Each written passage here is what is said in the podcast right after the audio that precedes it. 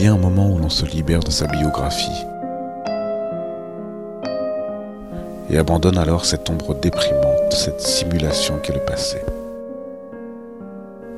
Il ne faut plus utiliser la formule mesquine du même, ni tenter de poursuivre ses conquêtes, ni gémir aux bifurcations. Abandonner sa biographie et ne pas reconnaître ses propres données, c'est alléger la charge pour le voyage. Ou comme accrocher au mur un cadre vide pour qu'à s'y figer ne s'épuise aucun paysage.